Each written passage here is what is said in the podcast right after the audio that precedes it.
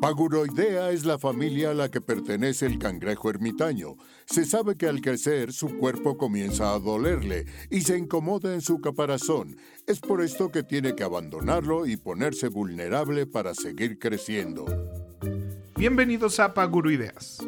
Un programa sobre problemas simples y complejos de la vida diaria. Yo soy Pepe Valdés. Yo soy Rafa López.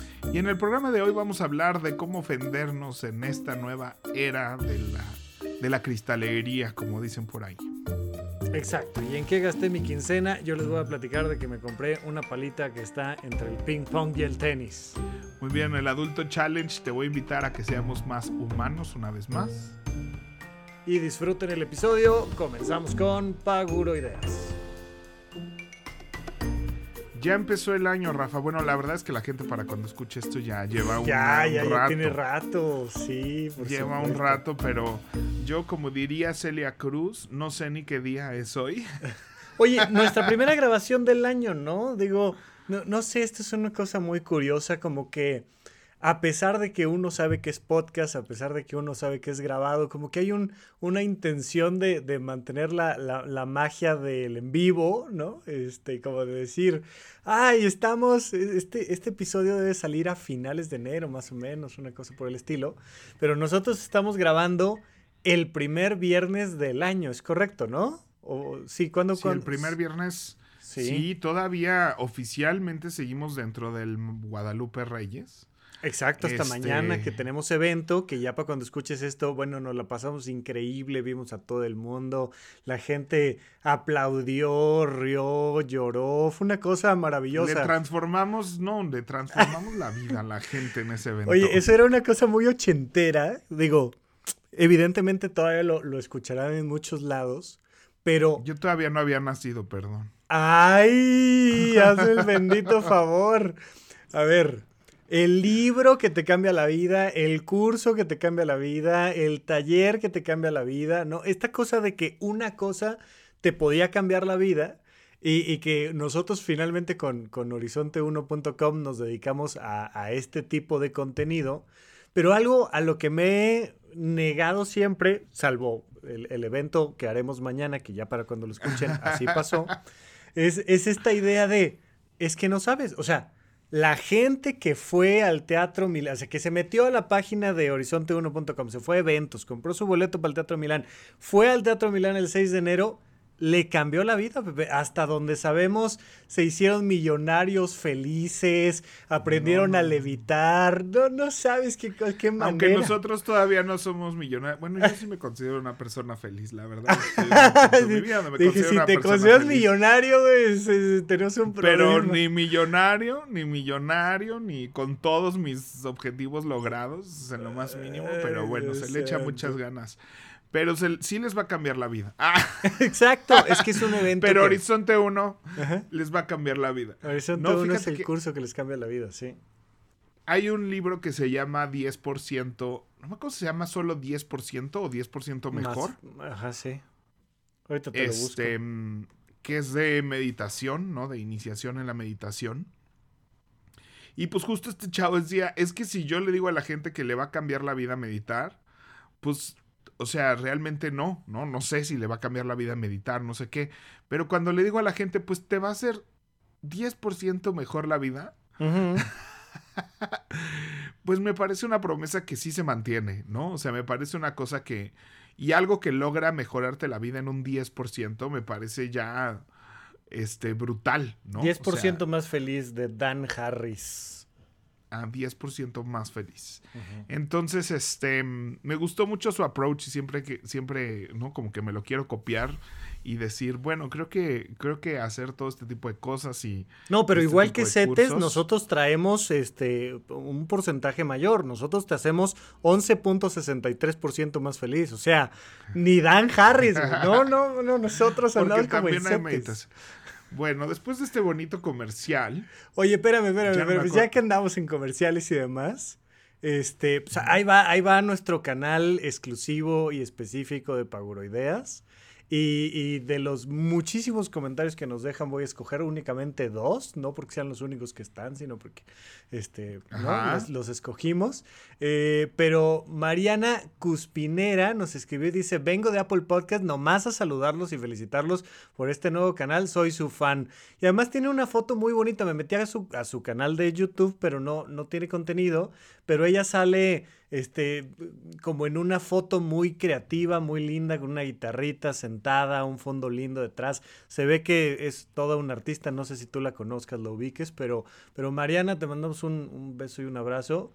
Gracias por estar aquí en el canal de YouTube.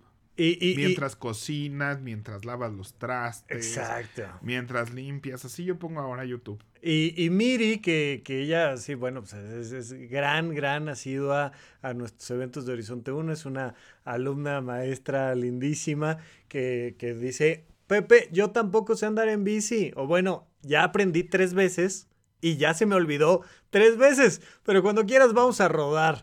Eh, y, dicen que no, que no hubieras dado el, dato del peatón y los semáforos, que porque si de por sí es medio cafre, pues ahora se va a querer pasar en todos lados y en cualquier circunstancia.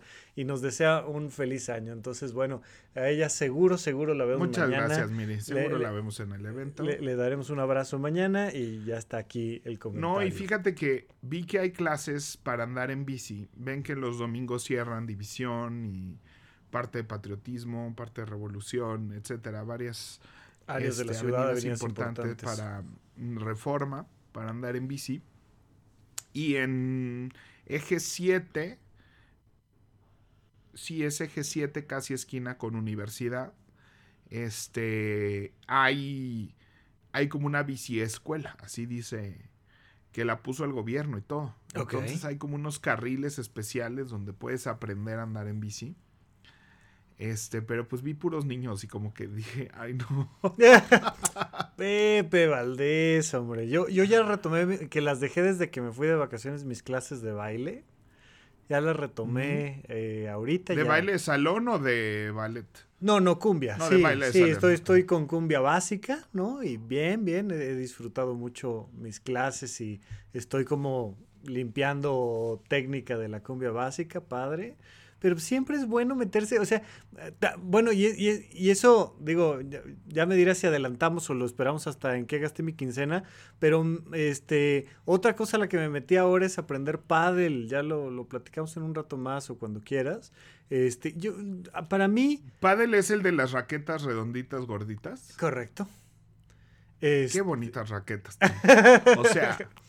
Siempre se me ha antojado, nomás porque está. Cada, vez que viene el Martí, las raquetas decía, Mira qué raquetas tan, tan coloridas. Es que son una cosa entre raqueta de ping pong y raqueta de tenis, ¿no? Sí, sí. Si el ping pong y el tenis tuvieran hijos, la raqueta sería la del pádel. Eh, es una cosa muy curiosa y digo, por supuesto que este no es el tema del que vamos a platicar, pero se han medido neurológicamente y en temas de envejecimiento qué deportes te hacen mejor que otros. Evidentemente, Cualquier tipo de, deporte es bueno, cualquier tipo de ejercicio te ayuda a estar eh, físicamente más feliz, más sano, emocionalmente mejor, etc. Pero, pero los, los deportes de pelotas tienen la característica neurológica de que te implican una, una respuesta creativa y rápida, ¿no?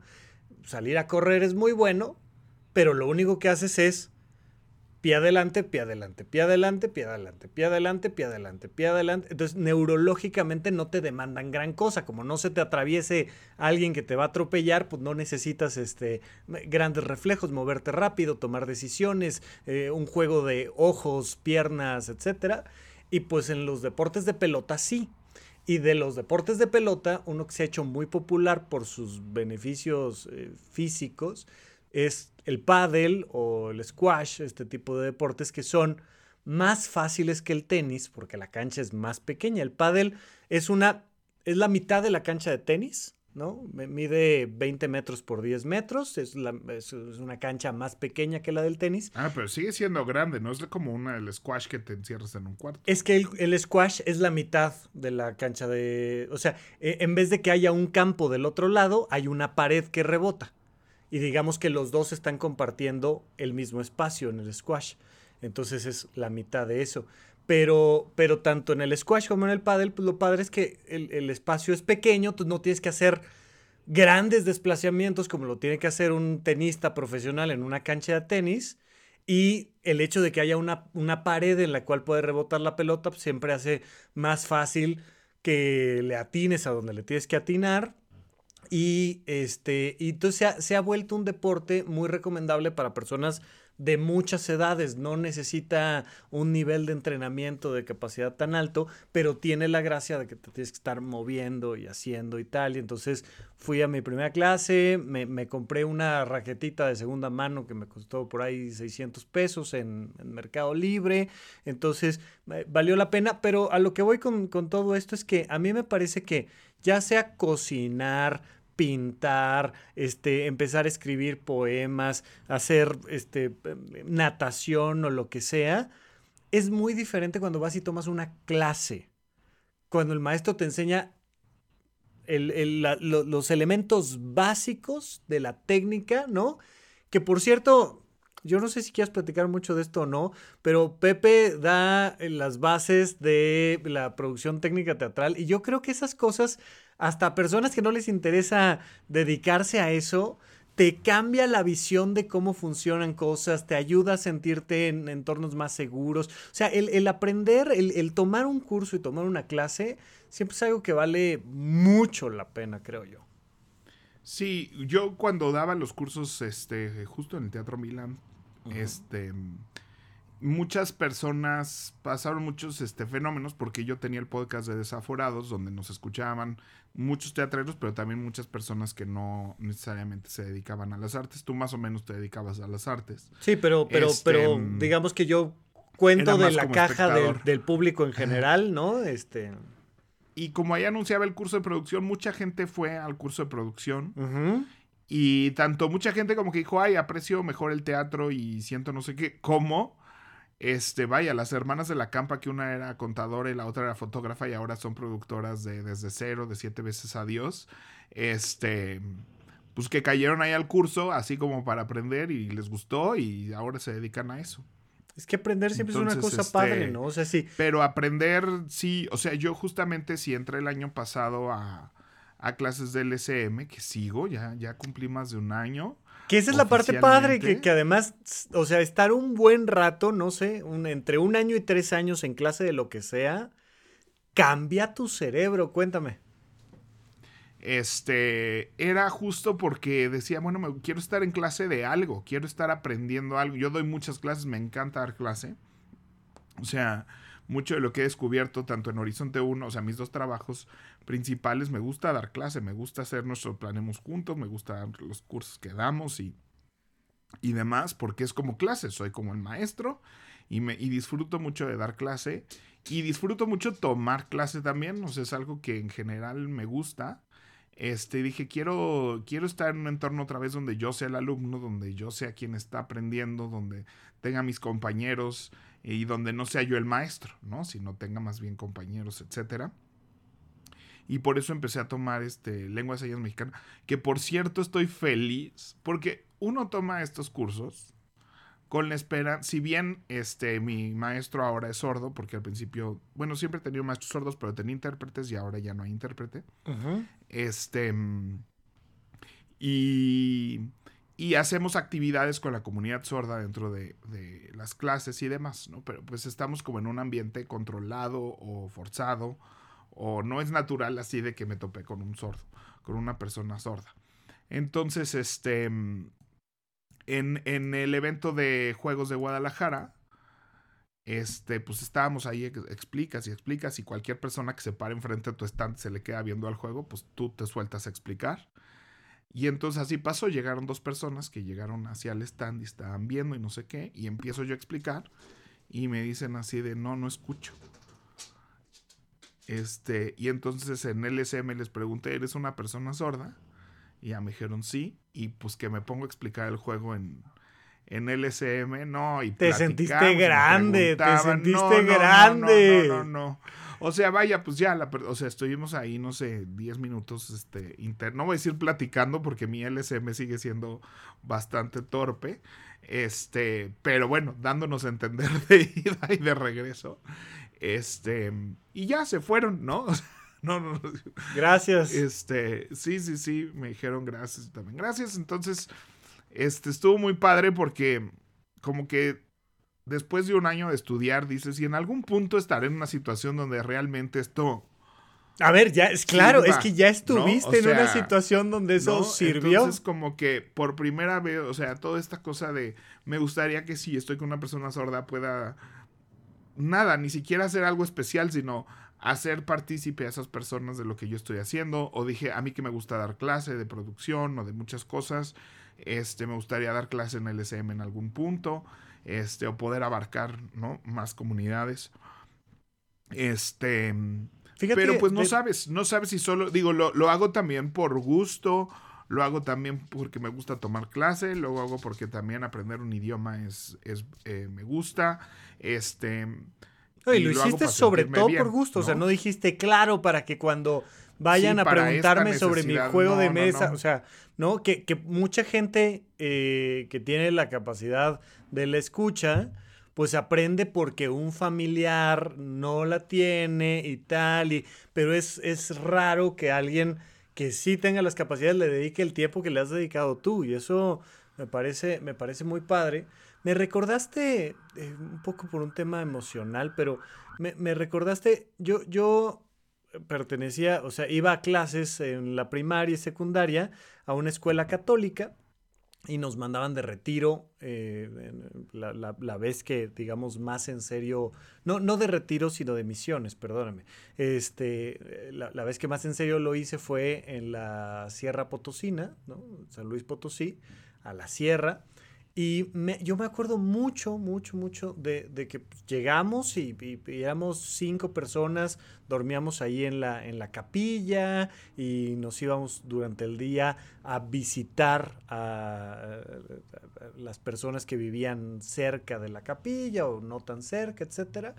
Y claro, pues de alguna manera te cuentan el cuento de que tú vas a ir a apoyar en algo a las comunidades mentira total, ¿no? O sea, va uno realmente a vivir una experiencia y a nutrirse de un montón de cosas que uno no había visto, no había vivido, etcétera.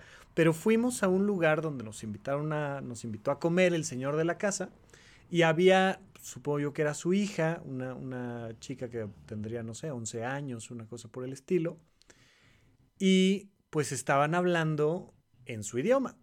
Y él le dice, no, no, tienes que hablar en español ellos hablan español y no saben hablar nuestro idioma. Tú sabes hablar español y nuestro idioma. Y es por cortesía, por respeto a los demás, tal, hablar en el idioma que todos hablamos. Y fue como, es, algo que hoy en día de, de, adulto me suena muy lógico y hasta incluso un tanto obvio, pero en el momento fue como de, órale, o sea, sí se siente diferente que te incluyan. Nosotros éramos ahí, pues, de alguna manera, la minoría, ¿no? Estábamos eh, invadiendo un espacio que, tiene otras costumbres y otras maneras de hablar, pero si yo me pongo en este papel de decir, oye, yo soy una persona sorda y estoy viendo aquí el tema de los juegos de mesa y entiendo que ellos pueden jugar juegos de mesa sin, sin mayor conflicto, pues sacan las instrucciones y lo juegan y tal, pero que tú te hayas eh, animado, pues es algo que finalmente sí te hace sentir incluido y creo que está padre. Ahora estoy viendo esta serie que está en Netflix que se llama Ojitos de Huevo con Alexis Arroyo y Quique Vázquez. Mm, sí, que, está muy buena, dicen. Quique Vázquez, tipazo, me he topado con él en dos, tres oportunidades en eventos de podcast y demás tipazo, tiene parálisis cerebral, eso significa que afecta la manera en la que sus músculos se comunican, pero cognitivamente, intelectualmente, mentalmente, la verdad es que es un chico brillante, hizo psicología, tal, a Alexis Arroyo no lo conozco, pero hacen esta serie que se ve que no es pretenciosa, pero que sí va marcando temas de, inclusión muy interesantes desde la perspectiva de donde ellos lo están contando. Supongo que no lo sé, no conozco más allá de la historia, pero, pero creo que se han, eh, se han de haber apoyado mucho en ellos y en sus vivencias y en, y en cómo entienden ellos el mundo, porque nosotros lo vemos o desde la corrección política o desde la ignorancia o desde muchos lados, pues que no, no vivimos el día a día que ellos viven y creo que a la hora de que juntan a Alexis Arroyo, que es invidente, con Quique Vázquez, que, que, tiene esta parálisis cerebral que afecta su, sus movimientos físicos, le dan una perspectiva diferente, ¿no? La serie no es fantástica, pero sí es bastante buena, muy amable, divertida, este, eh, sí toca puntos álgidos al mismo tiempo muy interesante, vale la pena, ¿eh? Ahorita que estamos platicando justamente de nuestro tema del que no vamos a hablar. que llegaremos a nuestro tema. Ya llegaremos, sí, Yo, o sea, yo a mí estaba, me meto mucho en los temas de inclusión y diversidad y todo eso. Y una cosa que no me parece correcta decir, pero me hizo pensar, este, mm, eh, cuando empezamos a hablar con todes en los metros y así, y en, otro contexto, no me acuerdo cuál fue, que fue así de muy incluyentes, muy incluyentes, pero no, este, eh, no saben hablar lengua de señas o, ¿no? Este, y, y, como atacando el tratar de ser, lo cual a mí me parece estúpido atacar una inclusión, ¿no? O sea, aunque no seas incluyente con absolutamente todas las cosas que puede ser incluyente, cualquier tipo de inclusión es aplaudible, ¿no? Hacia las mujeres, hacia la comunidad LGBT, hacia la comunidad de sordos, hacia la comunidad invidente, hacia la... O sea, cualquier cosa que tú puedas hacer para hacer más incluyente está bien y no porque no te, practiques todo tipo de inclusión o no tengas una conciencia de todo tipo de inclusión está mal. Sí, es como si en un edificio ponen una rampa para silla de ruedas y entonces llegas y criticas la rampa porque no tiene este lenguaje braille. En braille. es como, sí, sí, sí. O sea. claro, o sea, hoy le pusimos la rampa y, eso es algo que, que, es bueno per se. Mañana le pondremos la del braille y claro que todas las voces hay que escucharlas, pero además normalmente quien critica la rampa es alguien que sí ve, que sí oye, que sí camina, que sí puede ir y comprarse lo que, o sea, es como de, nomás es por joder. sí, o sea, y mira, eso, eso sí nos va a llevar a nuestro siguiente tema, porque justo eso queríamos hablar. Ajá. Este, pero pues nada más cerrando como ese tema, como que yo dije, sí hay otro tipo de inclusiones que podría practicar. ¿no? Y que, y que podemos este, llevar a cabo. Y también hay una parte en ese mismo debate, había como esta cosa de no estás incluyendo a la gente por porque te importa esa gente, este, estás incluyendo a la gente porque te hace sentir bien a ti, ¿no? O sea, porque es una cosa de como de lucirte o como de este, ¿no? De sentirte tú mejor persona. y, y, yo digo, pues sí, sí hay algo de eso, por supuesto. O sea, no, no, o sea, mentiría si dijera que el, que el hecho de aprender el SM no me hace sentir a mí una mejor persona. Claro. ¿No? Pero no es una cosa de sentirte mejor que los demás, ¿no? O sea, no es una, pues es que está padre hacer cualquier cosa que te haga sentir mejor. O sea, si hacer ejercicio te hace sentir mejor persona, pues haz ejercicio, ¿no? O sea, porque sentirse mejor persona se siente bien. No, no es una cosa de ego, no es una cosa de, es eso, sí, sí se siente bien ayudar a otros, sí se siente, sí me sentí muy bien ese día que pude este, incluir a este grupo de personas sordas en las actividades de explicaciones de juegos, porque ellos iban en grupo, este, todo, y sí me hizo sentir bien, ¿no? Y sí buscaba esas satisfacciones. Entonces, como que luego este tema de la inclusión y la gente que ataca la inclusión, es que solo estás haciendo para, para sentirte bien. Sí. Y. Sí, o sea, mientras tu inclusión sea genuina, ¿no? O sea, no hago como que incluyo a la gente. Claro, y, y a espaldas discriminamos, agredimos, rechazamos, ¿no? O sea... No, no, no. O sea, no hago como que incluyo a la gente. Sí la incluyo. Y sí lo hago para, para sentirme bien, ¿no? Y para sentirme mejor miembro de esta sociedad. Que eso, eso, vaya, desde, desde que Phoebe este, se pelea en Friends ahí con, con Joey que dice, es que lo haces por sentirte bien. Y hay todo un episodio dedicado a eso. Y es que al final yo, yo decía, sí, ¿cuál es el problema de que te sientas bien por hacer el bien? O sea, ¿de qué me hablas? Sí, o sea, es, es, egoísta de alguna manera. O sea, ayudar a otros lo haces por cómo te sientes tú al ayudar a otros. Claro. ¿No? Claro. O sea, y creo que eso es sumamente válido.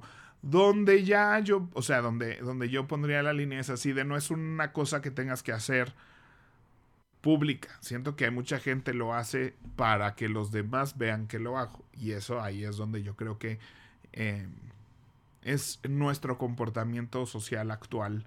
Eh, que siempre lo hemos tenido, pero pues ahora con las redes este, y con la proyección que podemos tener, eh, creo que mm, eso pasa, ¿no? De una manera muy específica.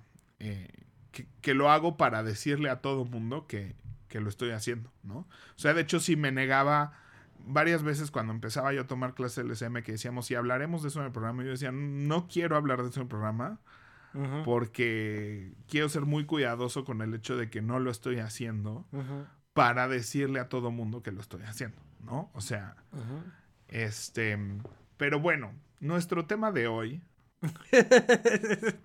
30 minutos después, ajá. 30 minutos después lo despertó en muchas conversaciones que he tenido. Yo con mi, a mi hermano le encanta debatir y a veces pelear.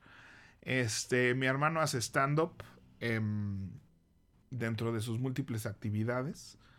Este, ya, ya no es tan primaria esa actividad como lo era en otros años. Este, pero sigue haciéndolo. Y no escucha este programa, entonces podemos. Saludos, entonces. Saludos, este. Y pues muchas veces platicamos ya sea de rutinas que hizo o que está pensando hacer en temas que quiere tocar y demás.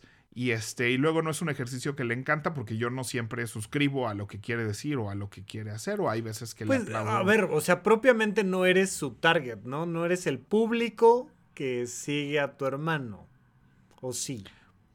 O sea, por él es que estoy muy cerca del stand-up y mucha gente de mi medio está como en ese círculo y yo sí creo que que este, justo creo que sí soy parte del target y por eso le digo, bueno, pues depende de qué target quieras decir definitivamente pues hay, hay estandoperos de muchos tipos y de muchos este, lugares de la vida y eso es lo que enriquece eso, ¿no? Y, pues obviamente te vas identificando un poco más con la gente que es más afín a ti y a tu forma de pensar y a tu forma de ser. Exacto, ¿no? y, hay, mucho stand-up que, que con el que yo a mí, o sea, no resueno, ¿no? Y, o sea, de alguna manera podríamos decir que, que tu hermano, tú y yo pertenecemos como al mismo mercado, es decir, somos hombres que viven en la Ciudad de México, este, ¿no? más o menos nacidos en los ochentas, no sé exactamente qué año nació tu hermano, pero bueno, por ahí, este, y, y al mismo tiempo,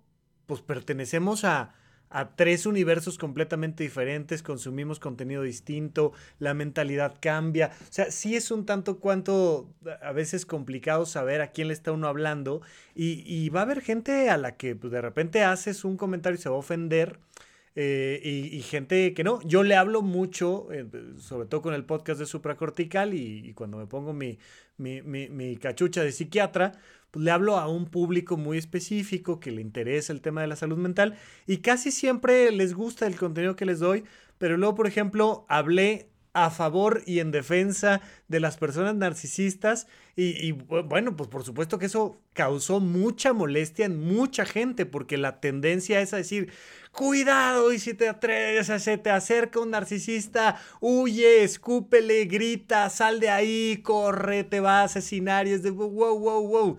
No estamos entendiendo lo que son las personalidades, no estamos entendiendo lo que son los trastornos de personalidad, no estamos entendiendo lo que es ser un narcisista, o sea, eh, eh, como que, ¿no? Y ahí generó mucho escosor, pero yo no sé, tu hermano un poco, pues, a favor de quién y al final, ¿qué callos pisa, no? O sea... Mm.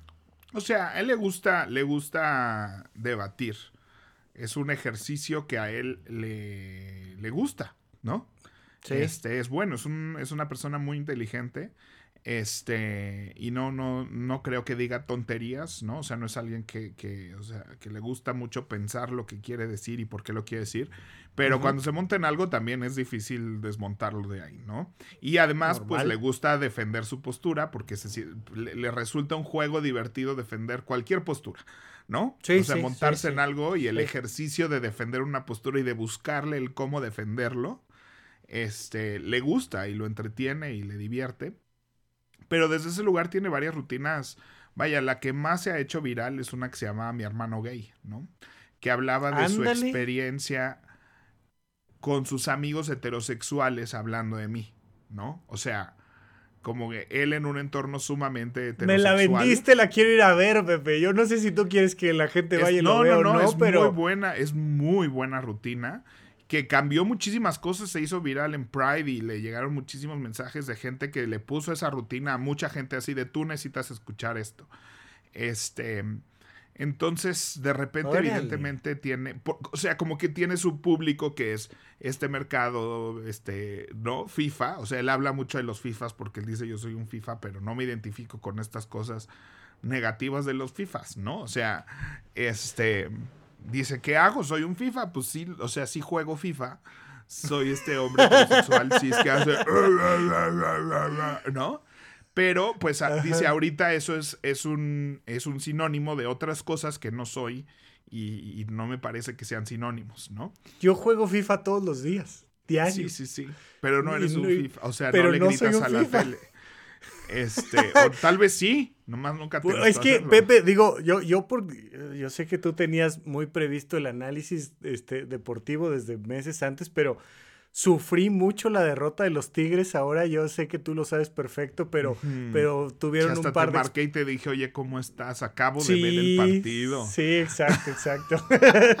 tuvieron un par de expulsiones en el último, o sea, ya en tiempos extra perdieron contra el América y ahora que traigo mi corazón tan cerca de Monterrey, este, que perdieron los Tigres me dolió, tal, pero bueno, eh, ese día le grité a la tele. Traía un pinche pendiente, qué bueno que, me dijiste cómo está.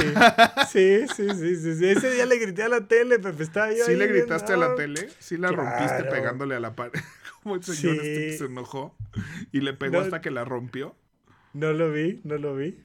Había un video de un cuate que se enoja tanto con, la tele. ¿Con la tele? Con, lo, con la tele, porque la tele. No asesines al mensajero. Le está infligiendo daño a la tele, ¿no? Sí, sí, sí, exacto.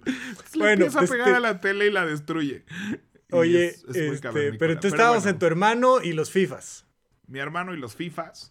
Este, y pues tiene su círculo de amigos, este, FIFAs. FIFAs. Este, que además pues, me lleva cinco años, entonces ya, ya pertenecen a esa generación X o no sé cuál sea, ¿no? Sí, son los X. Son los X. Entonces, este, y pues sus amigos, cuando yo me salí del closet en, en principios de los 2000, que era también otro, este, mundo, eh, pues fue todo un tema de discusión con sus amigos que me conocían todos, ¿no? Este, entonces él habla como de lo que ellos le decían y, y la perspectiva que tiene esa gente y cómo, cómo, está mal, ¿no? De alguna manera, y pues a través de la comedia y del humor, este, que él defiende que siempre hay que burlarse de alguien en la comedia y yo, es uno de nuestros grandes debates, ¿no? Cuando hablamos de el burlarse de la gente en la comedia. Este dice, por ejemplo, pues ahí me estoy burlando de, de los FIFAs, ¿no? Nomás que cuando te burlas de una minoría se siente muy diferente a cuando te burlas de una mayoría o de una estructura de poder. Este, y estás defendiendo una minoría, entonces se siente mejor que cuando atacas una minoría, pero a fin de cuentas la esa comedia funcionaba y nadie no estaba cancelable porque me estaba burlando de pues el hombre heterosexual. De los poderosos. ¿No? Claro. En, en, poder que está atacando una minoría o discriminando una minoría. Entonces, este bueno, la cosa es que está trabajando una nueva rutina donde decía que el ofenderse es la nueva droga, ¿no? Que te hace sentir bien, que te hace este socialmente este em, sí, como moralmente pues, superior. Te hace moralmente superior. Y pues básicamente hablaba esto de. No, él no usa el término la generación de cristal, pero está hablando a eso de lo que se refiere la gente cuando usa el término la generación de cristal. Este. Entonces, yo le decía, es que yo creo que no puedes partir de la base de que, de que, porque los ejemplos que usaba, pues yo decía, ah, sí, en eso tienes razón, ah, y de repente era así de épale, ¿no? A mí sí me parece ofensivo platanito y creo que no está chido, ¿no? Y él decía, eh, el mensaje que estaba trabajando, este, era la responsabilidad está en el que se ofende, ¿no? Si tú no te ofendes, este, no hay conflicto, ¿no? O sea, tú puedes decidir no ofenderte y donde hay ofensa hay violencia y este, y estamos en un mundo muy violento por eso. Y parte de lo que yo le decía es así de, pero espérame, a mí sí me, o sea, no, yo no creo que donde hay ofensa hay violencia. O sea, creo que mucha violencia sí surge de la ofensa y entonces voy a violentamente atacarte a ti de regreso porque me ofendiste.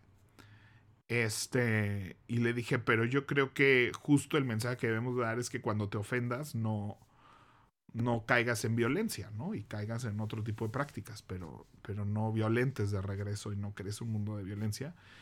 Este, y me pareció muy interesante. Llevamos varias conversaciones al respecto donde él se monta así de no, sí, ¿no? Y hemos tratado de, decir, bueno, entonces, ¿de qué estamos hablando y qué queremos hacer? Y me parece un tema muy interesante que, este, que se remonta a, es como, bueno, o sea, por eso dije, nuestro tema de, de, lenguaje inclusivo y todo este tipo de inclusiones, pues es eso, hay mucha gente que se está ofendiendo por terceros, ¿no? Y que, y que ataca a otras personas eh, a partir de esta ofensa.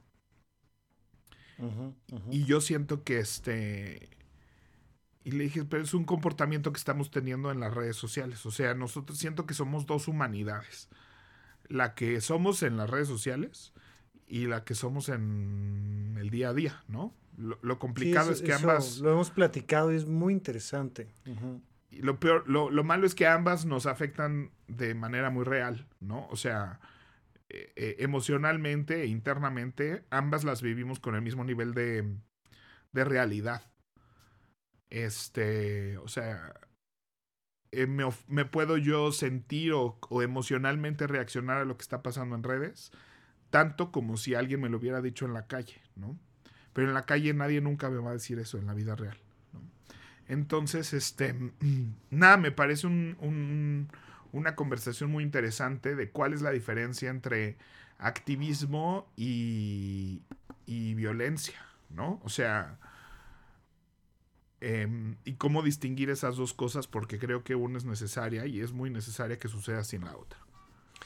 Es, digo, vamos a entrarle ahí a, complejidades, nada más te, te, comparto recientemente, o sea, salió por ahí una serie de noticias, Rowan Atkinson, Mr. Bean, trae un movimiento que es el derecho a ofender, ¿no? Y que dice, yo quiero defender tu derecho a ofenderme.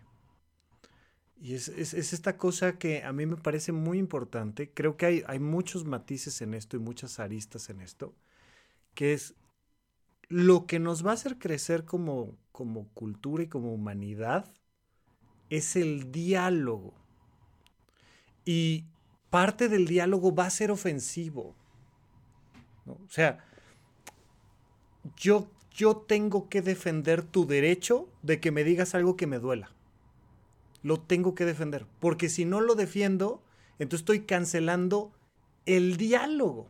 Y si cancelamos el diálogo, entonces nos vamos a pasar a la violencia física. De repente se vuelve popular por ahí esta idea de, de es que hay veces que la violencia psicológica es peor que la violencia física. No, nunca. ¿No? Y, ya tuvimos tú y yo acá una, una discusión interesante sobre el tema de la violencia física y desde mi perspectiva uno tiene que estar preparado para responder a la violencia física, esa es mi perspectiva, pero definitivamente queremos evadir lo más que se pueda la violencia física, o sea, hasta el máximo punto posible y, y parte de evitar lo más posible que se dé esta violencia física es pues darle permiso al otro de que diga cosas que duelan. Incluso se ha comentado en otros rubros, por ejemplo, en temas de relaciones de pareja, pues quieres tener una buena relación de pareja, tienes que tener muchas conversaciones incómodas, muchas conversaciones incómodas. Y a veces decirle a alguien, oye, esto no está chido que lo estés haciendo, o yo creo que debería de pasar de cierta manera y que uno diga por qué. O sea, yo creo que sí hay una parte ahí. Sin embargo, entiendo, y, lo mismo que decíamos de, de, la persona que se queja de que alguien haya puesto una rampa, pero no haya puesto este, no sé qué otra cosa, también hay esta otra parte de, ay, pues es que se ofenden de todo y es también como una manera de justificar el que pues yo puedo decir lo que se me antoje y ustedes que les duele, por, ustedes por débiles y por tontos y por no sé qué, y entonces desde mi estrato de poder se me hace muy natural y muy, este, no, pues, pues, ay, ¿qué? Les duele tantito, pues aguanten. Y es de, no, estamos perpetuando estructuras y estrategias de poder que no están chidas y, ¿no? Pero sí, o sea, si, si me pides a mí una postura, definitivamente yo voy a defender siempre el el darle permiso al otro de que me ofenda. Siempre. Es que yo creo que el, o sea, mm, e, es una línea no delgada, pero rara. Curveada ahí con. O sea, yo sí creo que. O sea, yo creo que no es delgado entre te voy a ofender para, para cambiar algo o no. Este. Yo también creo que. No sé, no sé, porque por un lado estoy totalmente de acuerdo con lo que dices de, debería yo de tener derecho de decir eh, lo que quiera, siempre y, que tú te ofendas, pero pues creo que como en tantas cosas, este, es con qué intención lo estoy diciendo, ¿no? O sea, eh, si lo estoy diciendo con la intención de, de, lastimar al de enfrente solo por eso, este, o no. Entonces, este, pero definitivamente creo que, que, que más allá de, de decir nos podemos ofender o no, lo que tenemos que estudiar es cómo nos ofendemos y cómo reaccionamos a la ofensa. Este, cómo nos ofendemos de cosas ajenas o cómo nos eh, ofendemos de cosas propias y, el cómo reaccionamos, o sea, más allá de hablar de si nos deberíamos de ofender o no, o si lo que yo dije te debería de ofender o no, porque pues eso es así de, pues yo tal vez tú dices algo que a mí me ofende y tú no entiendes por qué me ofendes y pues tal vez no tienes por qué entenderlo y yo vivo, soy otra persona que a mí sí me ofende eso. Pero lo importante no es eso, sino concentrarnos en qué hacer cuando yo me ofendo. ¿no? Y, y, a partir de ahí es una toma de decisiones de cómo reacciono a una ofensa. Este, que requiere pues una madurez emocional, requiere ciertos escudos emocionales también de que yo pueda como recibir la información, ponerla enfrente de mí y acomodarla en el lugar correcto y luego reaccionar em, de manera incluso proporcional, ¿no? O sea, una cosa que este, que en GTD eh, se habla mucho es de la mente como el agua.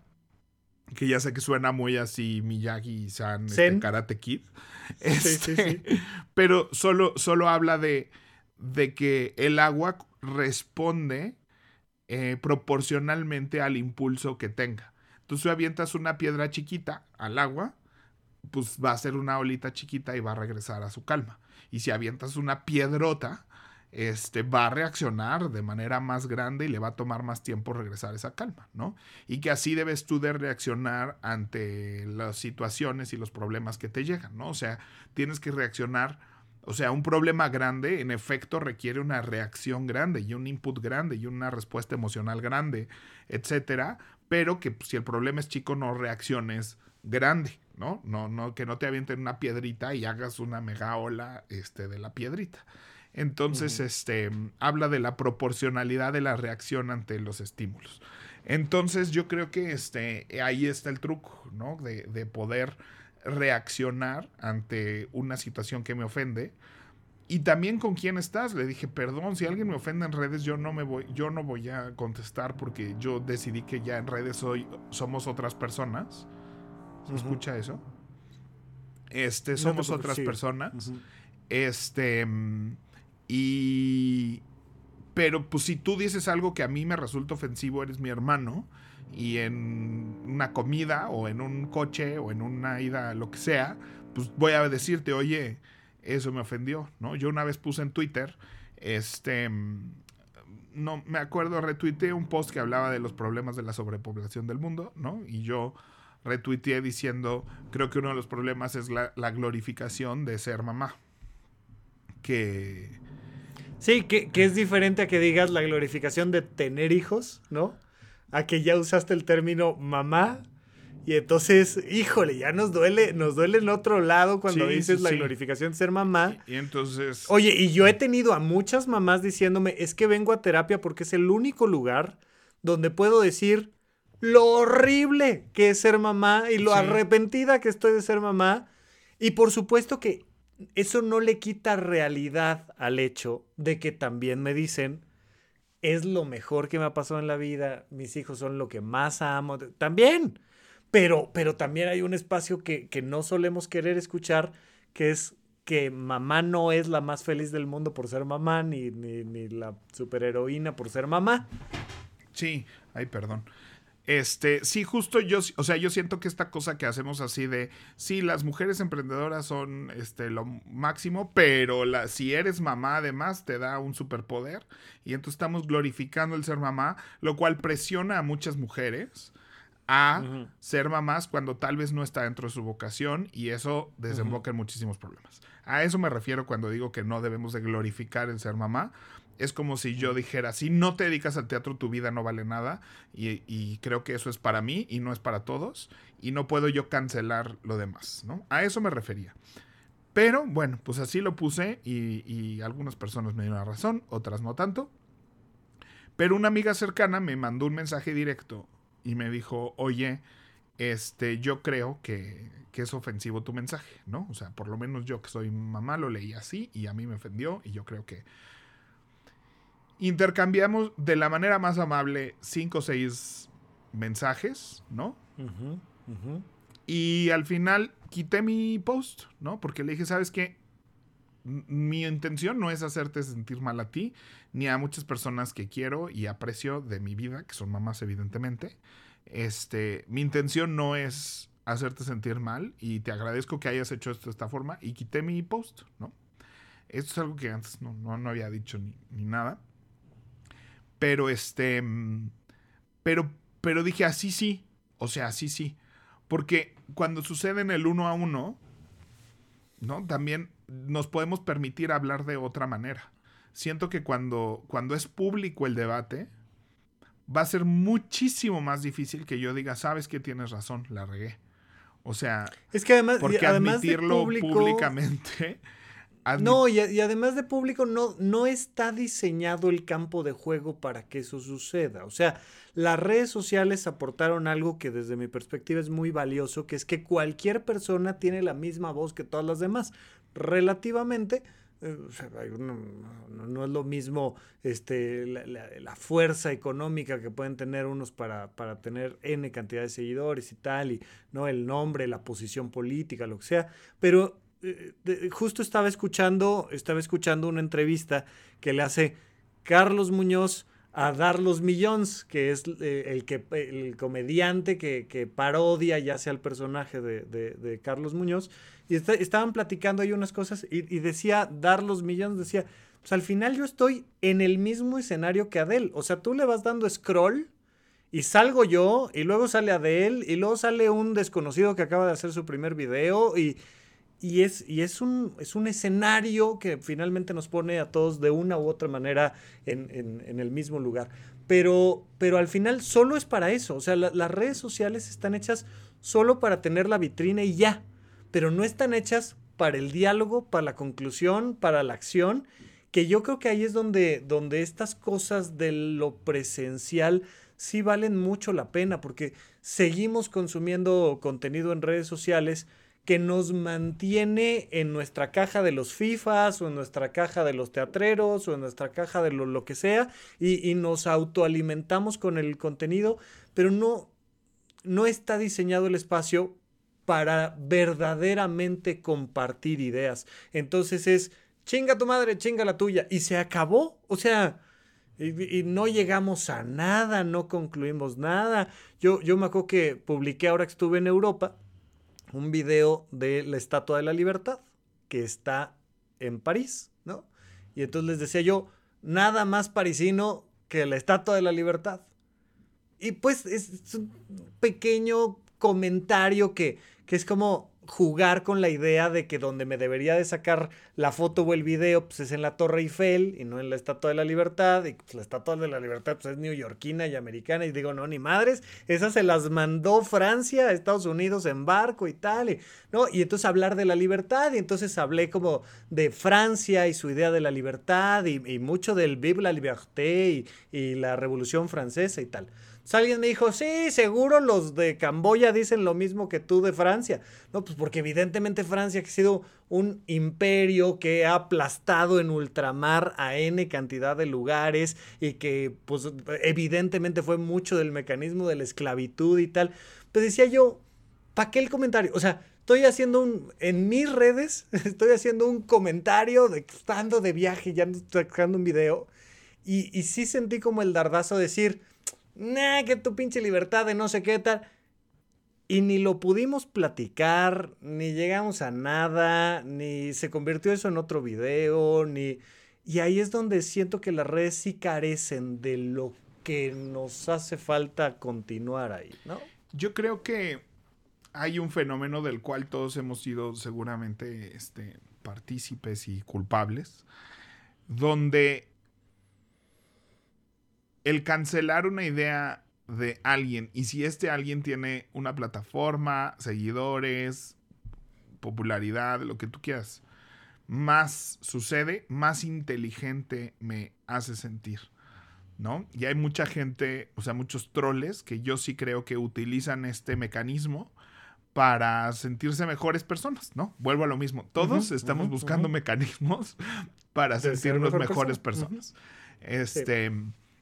Entonces, si eh, desde contestarle a un presidente, contestarle a un famoso, o sea, toda esta gente que ha logrado incluso viralizar y cancelar este, personas y, demás, pues todo surge de un yo creo que yo soy más inteligente que tú y te voy a... O sea, ¿no? Y, y quiero sentirme de esa manera. Y aunque yo no he logrado nada y he hecho nada, lo voy a lograr a partir de, de subirme en ti, ¿no? Claro, pero es como, es como, como este, agarrarte a, Rocky desprevenido y meterle un trancazo, ¿no? Y decir, yo le gané a Rocky. O sea, es una cosa que, que te hace sentir que, que te pusiste por encima del nivel. No, ni siquiera es soltarle un trancazo y decir, yo le gané a Rocky. Es robarle un Kleenex a Rocky y decir, yo le hice algo a Rocky. Yo le hice algo a Rocky. Que ni siquiera fue, o sea, vaya, porque si te peleaste con Rocky, mínimo hiciste lo que, lo que Rocky ha hecho. Sabe hacer, ¿no? Sabe hacer. ¿No? O sea, si le soltaste un golpe a Rocky, pues eh, de entrada te ¿Y corriste y sobreviviste? cuéntalo, cuéntalo, si es un mérito, ¿no? Ok, ok, ok. Pero si un día Rocky estaba en un McDonald's y le robaste una papita, sin que se diera cuenta, ¿no? Sí. No, no, no puedes tomar mérito de, eso. Pero. Pero, fíjate, si quieres terminar la idea, voy, voy a otra cosa, sí. Pero, pero te hace sentir mejor que el de enfrente. Y es algo que todos.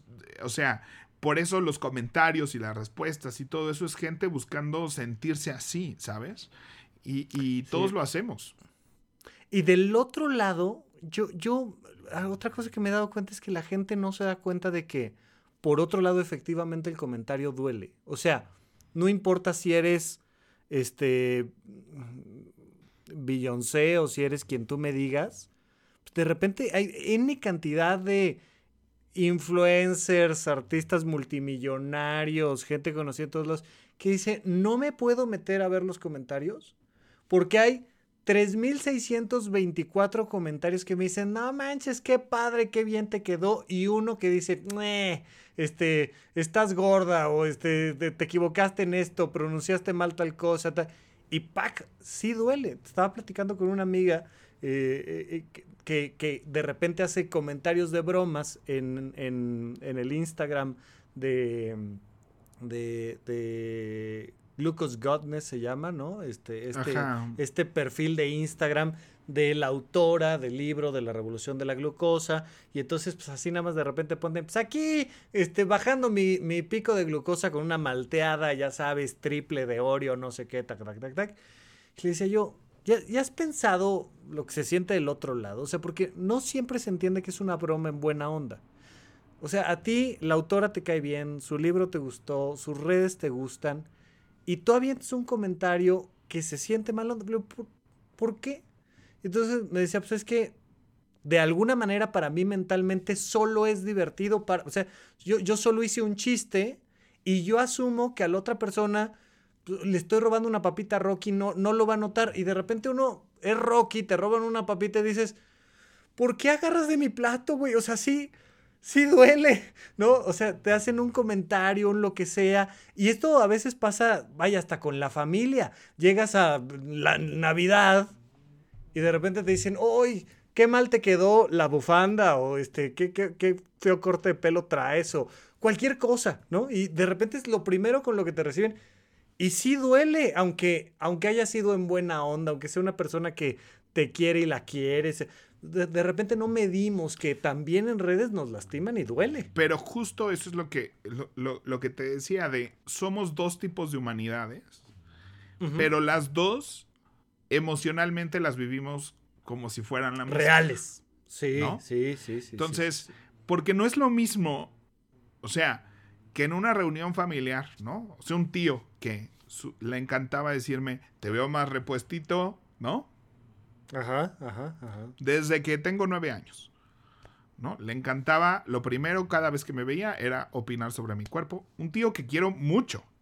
O sea, ¿Sí? que es mi padrino doble. Es mi padrino de bautizo, es mi padrino de primera comunión. Lo quiero mucho a mi tío. Este, ha hecho muchas cosas muy lindas por mí también. Pero pues, su forma de saludarme era esa y llegó un punto hace unos años donde llegó y me saludó así y le dije, tío, este, me ofende. Basta. ¿no? O sea, le dije, qué bonita forma tienes de saludarme. ¿No? Y le dije, pero qué incómodo, ¿no? Y entonces, este, como que, no, mi hijo, este, ¿cómo crees que? No, y es así de, no, no, no, te quiero mucho, nomás es muy incómodo para mí que hagas eso, ¿no? Y ya pasó. Entonces, pero lo que se requiere en, en, a un nivel personal, en vivo, para tener esa conversación, uno, yo no le voy a con, contestar como, como contestamos en redes, así de, ¿qué te pasa? Este, opinar sobre sí, pues, el cuerpo tú... ajeno y no sé qué. Y, y, y, tagueo a estos grupos, este, eh, gente que le echen Para que más. vengan todos. Por favor, vengan claro. todos a echarle mierda a mi tío porque me acaba de decir gordo, ¿no? O sea. Exacto. Entonces, ¿cómo, cómo nos manejamos en. en cómo, cómo, la inteligencia emocional que tenemos en, en el cara a cara, este es muy diferente a la inteligencia emocional que tenemos en, en redes, ¿no? Cuando dejé de usar WhatsApp, es parte de los impulsos que tuve, fue un libro que se llama Reclaiming Conversation, este que se mencionaba en la obra Privacidad y lo leí mientras hacía la obra Privacidad. Este, no me acuerdo, perdón, el nombre de la autora, pero hablaba de eh, lo que nos está provocando como sociedad el comunicarnos tanto a través de texto. Y principalmente hablaba de que cuando tú eres niño o niña este, vas aprendiendo a leer al ser humano que tienes enfrente, ¿no? Y que cuando yo me enojo, y, y cómo se siente hacer a alguien sentirse mal, ¿no? Y cómo se le ponen sus pupilas, cómo se le ponen sus ojitos, lo que tú sientes cuando de repente le dices algo a alguien y ese alguien traga saliva, o, o como adultos, que estás teniendo una conversación y puedes leer enfrente que ya ya pisaste algo más y, ten, y na, estamos construidos naturalmente como seres humanos para regular sí, pa, pa. a partir uh -huh. de lo que vemos en, en, en, el de enfrente. Sí, ¿no? Entonces, que pues que en el texto perdemos estas regulaciones y que le preocupaba a esta autora que este que, que los niños de ahora que textean tanto desde tan jóvenes no hayan este no desarrollen a full esta capacidad humana de, de, leer al de enfrente y ajustar su mensaje y su diálogo a partir de eso, que es una capacidad, y explica cómo muchos animales lo hacen y cómo es una cosa que está dentro, programada dentro de nuestra naturaleza. Que evidentemente... Para, para, darte el dato, Reclaiming Conversations, The Power of Talk in a Digital Age, de Sherry Turkley. Turkley. Oye, está interesante, no sé si hay alguna versión como en, español. Este, pero, pero vale mucho la pena y justo lo estaba yo platicando también con, mi papá que decía, eh, le, comentaban algunos profesores, amigos de él, dicen es que los, los chicos ya no, no saben hablar en clase, dice, o sea, Evidentemente siempre nos ha costado trabajo levantar la mano, preguntar, opinar. Dice, pero estoy viendo yo que soy profesor, más dificultad todavía porque, porque los chicos dicen, no, es que platiqué con no sé quién, no, no, le escribiste y además, este, además no saben escribir, chamacos, ¿no? No saben puntos, comas, este, estructuras gramaticales y, perder esta habilidad de la conversación. Evidentemente nunca la vamos a perder por completo porque somos seres sociales, ¿no? No, hay, no, no estás completamente aislado en tu mundo y el otro completamente aislado en su mundo. Siempre convives con tu familia, con los vecinos, o sea, hay una cosa social natural, pero sí es interesante que, que, ahora la gente, o sea, pues, para sacar una cita de voy a llevar mi, mi auto al servicio y es pues, por WhatsApp.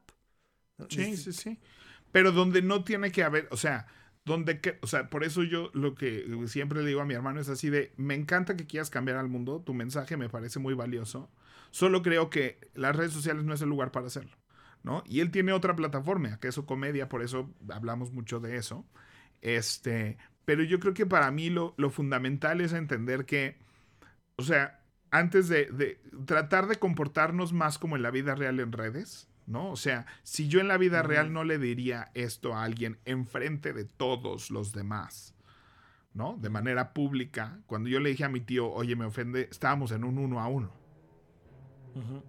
¿No? No le dije enfrente de toda la familia y toda la fiesta y toda la reunión, deja de ofenderme, ¿no?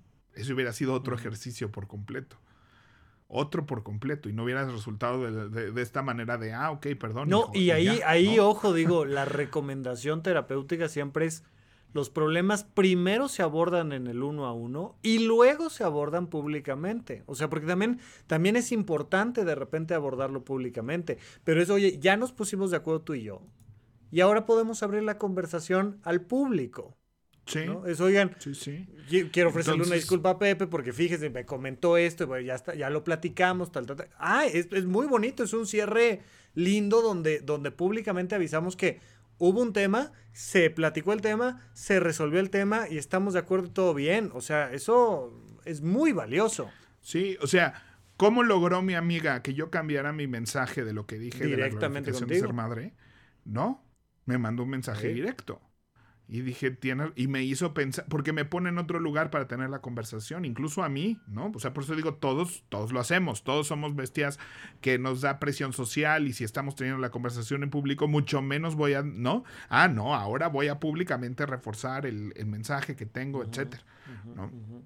Este, vaya, creo que por eso nuestra plataforma aquí de Ideas podemos explayarnos, podemos tener un tono de voz, nos puedes ver en YouTube, comercial, lo metemos, pero, pero cambia, porque puedes, puedes leer el, eh, cómo lo estoy diciendo, de dónde vengo, puedo explayarme un poco más este, en mi mensaje. Entonces, este, uno, si en la vida real yo no te hubiera contestado eso enfrente de todos, no, no lo hagamos así en redes si en la vida real yo no hubiera gritado en medio de una fiesta esto, no lo pongas en redes. No, no lo hubiera dicho en medio de una reunión, no lo pongas en redes. Y este. Y hay cosas que no se van a. Y por otro lado, cuando estés en esa situación eh, de recibir golpes, digamos, por redes, pues tratar de distinguir de que emocionalmente no puedes responder igual que como si alguien te lo hubiera dicho de frente, ¿no? Porque porque no llevaba esa misma carga ni esa misma intención y es un ejercicio, no sé si siquiera es posible, ¿no? O sea, que humanamente logremos eso, pero tratar de meterle esa capa de conciencia cuando, cuando interactúo en redes, a cuando interactúo en lo personal, este, porque sí, sí creo que eso, ¿no? Y también cuando cerré WhatsApp era, era una etapa donde sentía que, que todo se medía en texto, o sea, no solo en texto, sino en la velocidad con la que respondía. Y uno de mis mensajes principales en ese texto que escribí antes de borrar la app y mandársela a todos mis colegas, amigos y familiares, era de, no me gusta que me midan en WhatsApps. No me gusta que, que en este texto se mida qué tan buen empleado soy, qué tan, buen pare qué tan buena pareja soy, qué tan buen amigo soy. O sea, que si estoy en el chat con todo mundo, leyendo, interactuando, eso me hace ser mejor amigo de todos ustedes o mejor primo de todos ustedes. Este, el chat de los primos sigue siendo un tema de que yo me salgo, ¿no? Cada vez que nos vemos así de, ah, es que José Ramón está en el chat de los primos y, y me metieron ahorita para el año nuevo para dar instrucciones y no sé qué, me salí en, o sea, me salí durante la reunión donde ya te saliste, y es así de, sí saben que los quiero y un montón, o sea, me salgo aquí enfrente de todos para que se acuerden que los quiero un montón y que, y que no depende de mi comportamiento en esta app. Que no, no nos midamos en esos términos, midámonos en cómo nos tratamos cuando nos vemos, en cómo nos hablamos, en cómo nos, nos comportamos. Y este, y siento que tenemos, o sea, es una, evidentemente ya tengo WhatsApp otra vez, año y medio no tuve, reinstalé WhatsApp porque como herramienta es valiosísima, pero no podemos perder de vista que, no, que esa no es nuestra relación humana.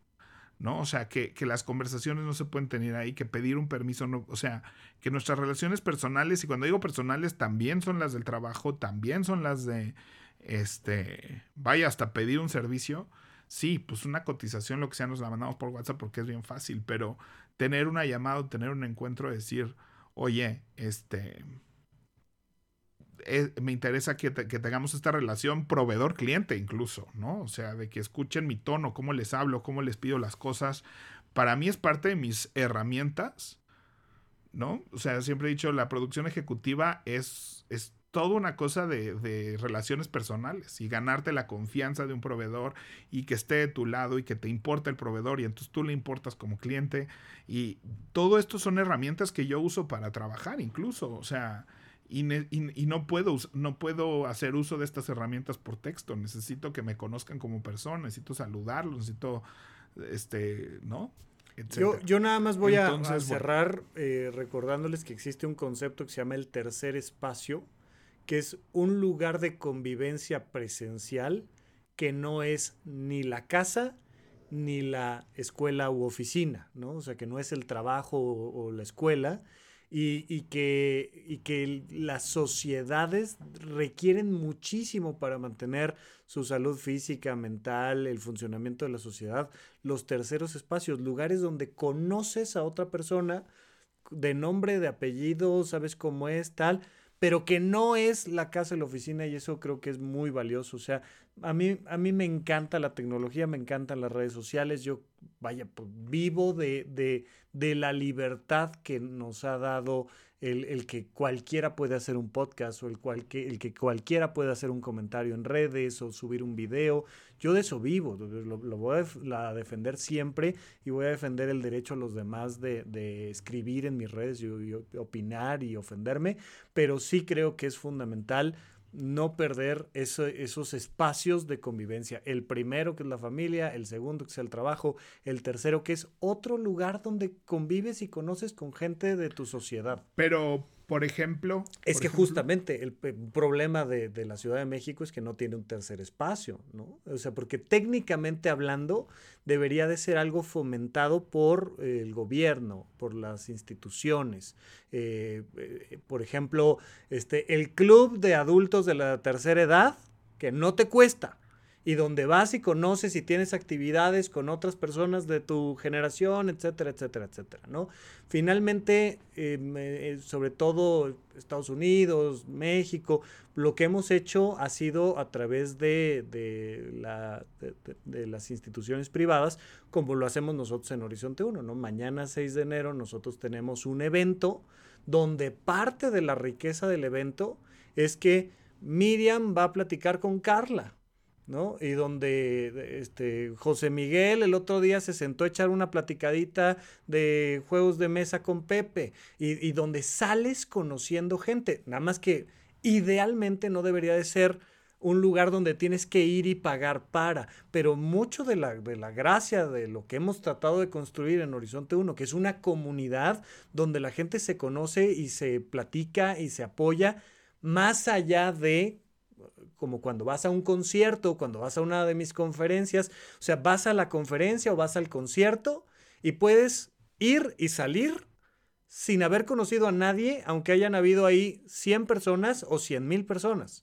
Vas al estadio, vas a... y no conociste al de al lado, ¿no? Y lo, lo que estamos tratando de fomentar, quienes nos importa este tema de los terceros espacios, es crear eventos donde sí fuiste y te sacaste la foto con Pepe y con Rafa y estuvo padre y los saludaste y los conociste, pero en realidad hay mucha más riqueza en haber platicado este, con José Carlos, o haber platicado con Alma, o haber platicado con Sachi. O sea, ¿qué es esta cosa de entre ellos se están conociendo y eso te nutre mucho emocionalmente, culturalmente. Entonces, bueno, evidentemente es mucho más oriental el tema de los terceros espacios.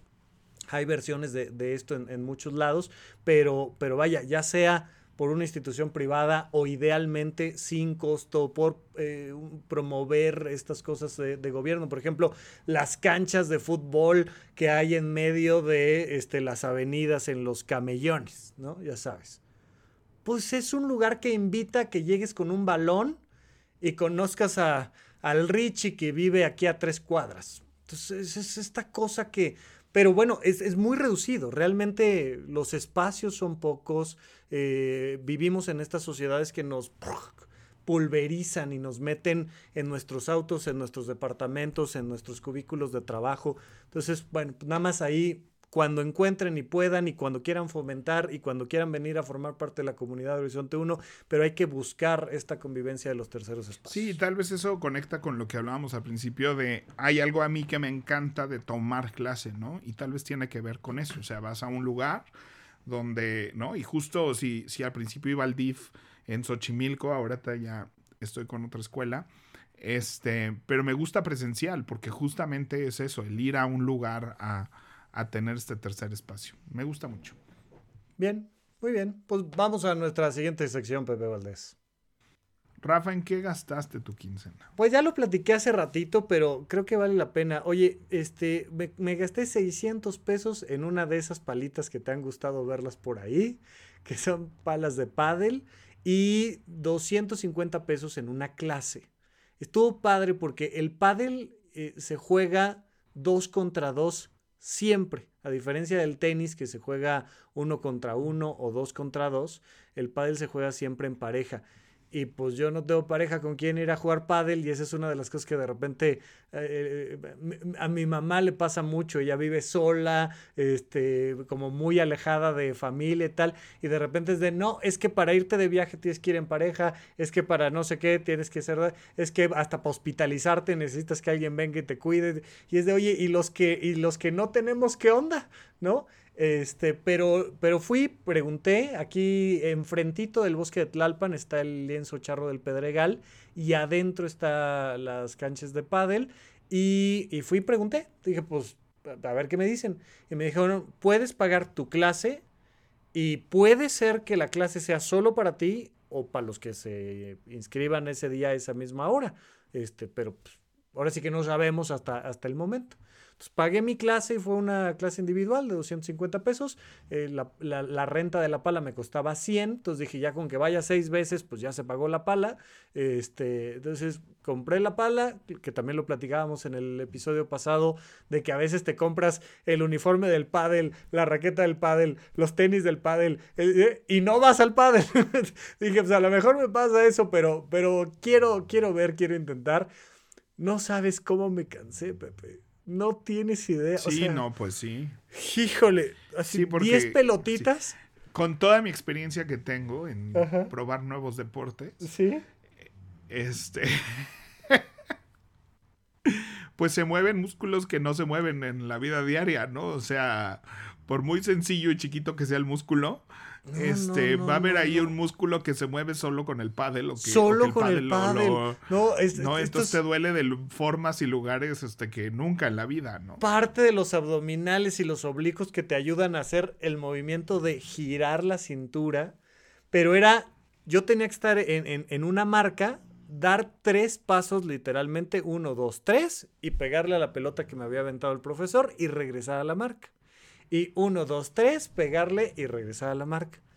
No, no, no, estaba yo agotadísimo y regresé a la casa y horas después seguía sintiendo esta cosa de, como que todavía no entra suficiente aire a los pulmones, me, me agoté. Entonces estuvo padre, estuvo divertido, este, yo, yo espero sí, sí regresar, ya veremos, pero, pero bueno, probar un nuevo deporte yo creo que siempre es algo que vale mucho la pena y pues en eso me, me gasté mi quincena, Pepe Valdés.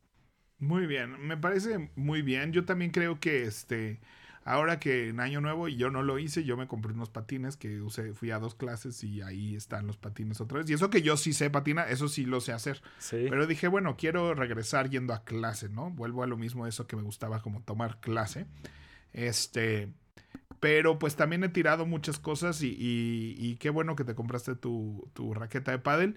Y si pasan unos años y dejas de ser una persona que juega pádel, también se siéntate en libertad de dejarla ahí. Se va, se va. La vendo en 300 pesos y no pasa absolutamente nada. Sí, es hasta gratis. La donas a la, escuela, así de, oigan, aquí está. este Gran idea, la llevas a la escuela, aquí está, se la dan a alguien más que venga el día de mañana, ya está, no pasa nada. Estoy de acuerdo contigo, Pepe pues vamos a nuestra última sección.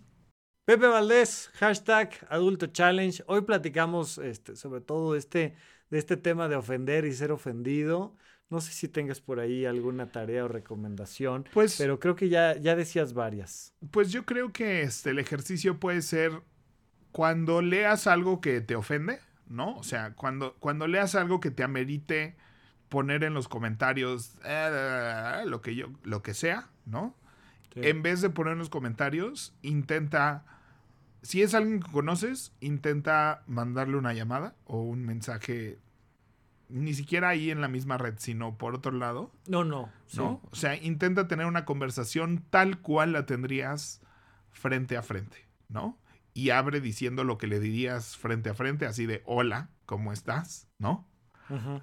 que siempre ayuda. ¿No? O sea, aunque vayas a, romper con alguien, aunque vayas a decirle a alguien, oye, a tener una conversación incómoda, también siempre empiezas por un hola, ¿cómo estás? ¿No? Claro, sí, sí. O sea, si vas a hablar con tu jefa o tu jefe de algo incómodo, no entras y dices, Está pues a mí me parece. no, no, no, no, empiezas con un hola, con, vas, vas suavizando el llegar y, ese es nuestro comportamiento. Y luego le va subiendo. Y hay un motivo por el cual nos comportamos así como seres humanos, ¿no? Entonces, piensa en ese comportamiento y hazlo así. Y yo sí creo que ahí está el cambio muy instantáneo y muy potente en muchas personas, ¿no? Y por desgracia solo lo podemos hacer una persona a la vez el cambio, ¿no? Pero creo que el cambio se hace una persona a la vez. Ok, me parece muy bien. Muy bien. Bueno, Pepe, pues un gusto platicar contigo aquí en... Eh, o sea, imagínate, nosotros para debatir un tema nos aventamos hora y media sin redes no se puede, no se puede. Pero, sí agradezco que tengamos este espacio de, de, resonancia y aunque lo hagamos en público, este, a veces se siente muy público y a veces tenemos mucho esa conciencia porque nos empezamos a disculpar de cada cosa que decimos. Este, perdón nuestros privilegios y todas esas cosas. este, entonces a veces sí se siente mucho la conciencia pública, pero a veces se siente muy uno a uno y, y aunque hemos encontrado este, puntos de, de debate eh, y de encuentro, creo que lo hacen, creo que somos muy buenos, lo hacemos muy bien. Oye, en conclusión del episodio, qué bárbaros, qué, qué, buenos somos, qué barbaridad. Yo estoy, estoy de acuerdo y, vamos a invitar al público a que vayan al canal específico en YouTube de, de Paguroideas y nos pongan, tienen toda la razón, son los mejores, no cometen un error, qué bárbaro. Eso es lo que Nunca me han ofendido. Nunca me han ofendido, nunca se han equivocado todo lo Estoy totalmente de acuerdo. Muy bien. Pepe, pues vámonos pues. Vamos. Bye. Dice, no, güey, o sea, mira, no tengo nada en contra de los gays, güey. Pero no me gusta que adopten. Que adopten está mal. yo, ¿por qué, güey? Dice, pues, porque imagínate, ese niño va a crecer bien confundido. digo, sí, sí me lo imagino confundido, pero ahorita. Cuando le esté preguntando a la directora de su orfanato, oiga, es que dicen que vinieron unas personas por mí, me querían llevar, me querían dar un hogar, un cuarto para mí solito, de comer tres veces al día, vacaciones, festejar mis cumpleaños, ropa, educación, una familia, pero muchísimo, muchísimo amor. Pues sí, pero te ibas a confundir.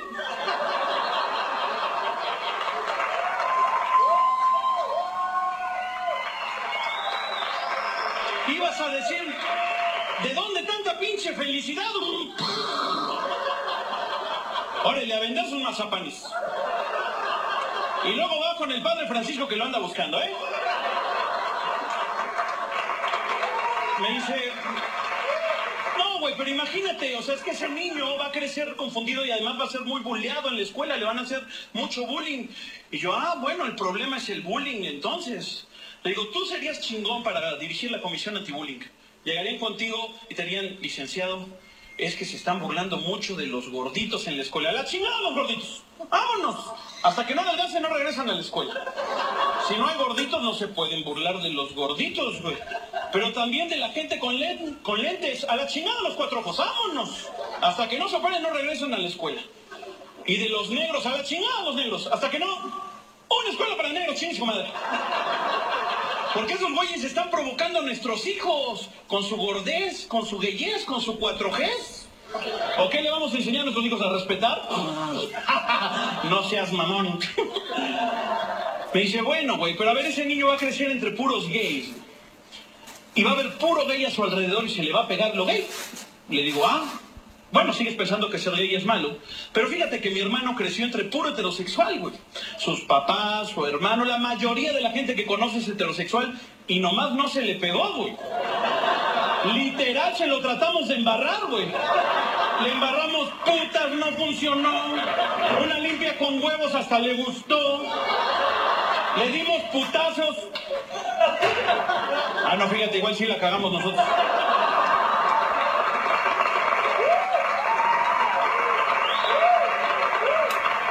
Me dice, no, güey, pero mira. A ver, ok, ok, no hay pedo. Pero a ver, nada más respóndeme una pregunta. ¿Tu hermano, cuando está en una relación, es activo o es pasivo? O sea, ¿es el hombre o es la mujer de su relación? Le digo, no, pues de hecho, o sea, son, son dos hombres, no sé si sepas, pero de eso se trata ser puto.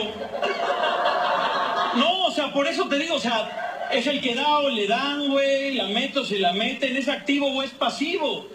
Le digo, bueno, no, pues, pues es activo. Dice, ah, bueno, menos mal, menos mal. O sea, como si el hecho de ser activo lo hiciera menos puto al cabrón. Le encanta la verga, pues, le encanta. No que se la metan por atrás, pero le encanta. Me dice, no, güey, perdón, perdóname, güey, pero no estoy de acuerdo. Perdón, pero no estoy de acuerdo con lo que dice, simplemente perdón, pero no estoy de acuerdo. Así que si acaso hay un gay aquí, si hay un gay que me esté viendo en estos momentos, le tengo una terrible, terrible noticia.